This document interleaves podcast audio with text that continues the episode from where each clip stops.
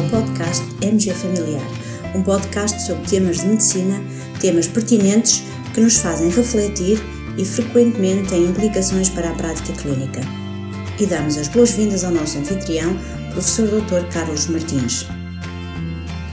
Saúde a todos os colegas. A United States Preventive Service Task Force efetuou recentemente a atualização de três das suas recomendações, hum, que passo a partilhar.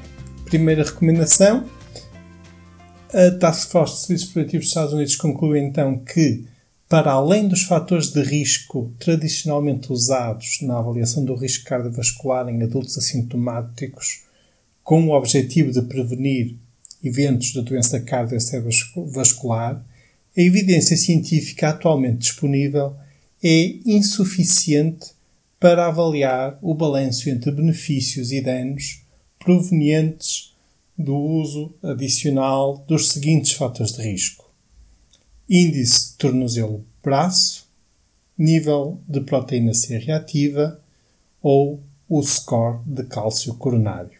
E esta é uma recomendação de grau I.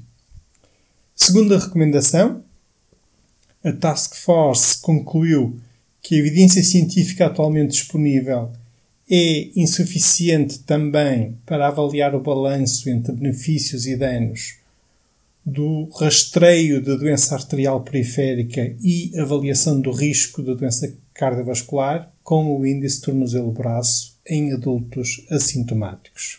Também esta uma recomendação de grau I.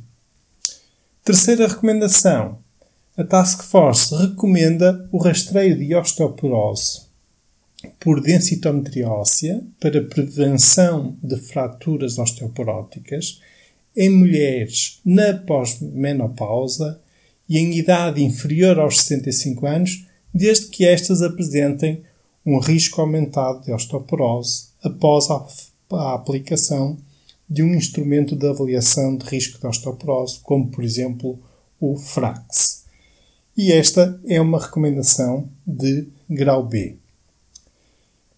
Estas recomendações são interessantes e devem merecer a nossa reflexão, eh, quer dos colegas de Medicina Geral Familiar, quer também dos colegas de outras especialidades envolvidas, como por exemplo a cardiologia, a medicina interna, a reumatologia.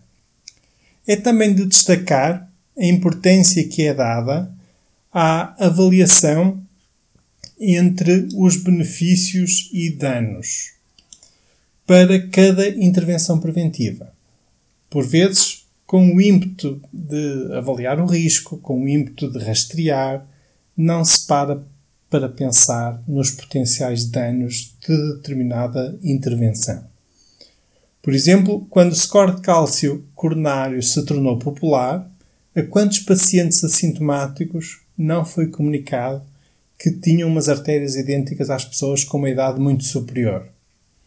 Com isso, quanta preocupação, quanto sofrimento psicológico infligido desnecessariamente, sem consequências práticas, sem impacto na redução da morbimortalidade cardiovascular.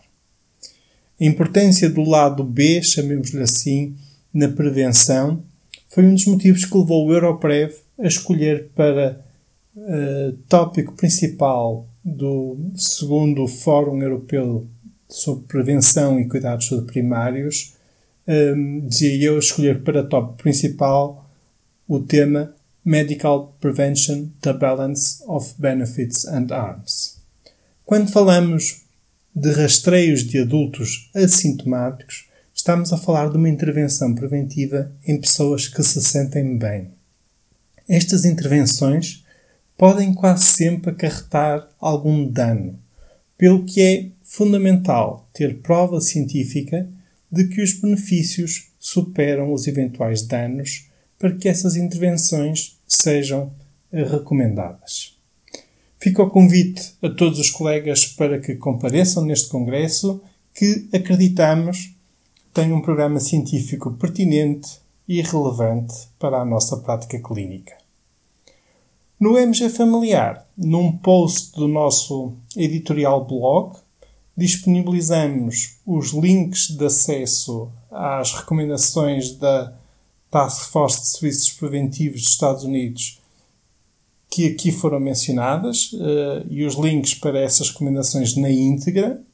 Disponibilizamos também os links de acesso ao programa e ao formulário de inscrição no Congresso do Europrev e ainda um bónus. Disponibilizamos um vídeo da Escola Médica de Stanford em que se explica como se avalia o índice de tornozelo traço. Caros colegas, uh, espero que fiquem bem, continuem bem, continuação de um bom dia para todos e até breve. E terminamos assim esta edição do podcast MG Familiar. Muito obrigada por nos ouvir. Se desejar completar a sua leitura, muitos dos conteúdos abordados neste podcast estão disponíveis em www.mgfamiliar.net. Até à próxima!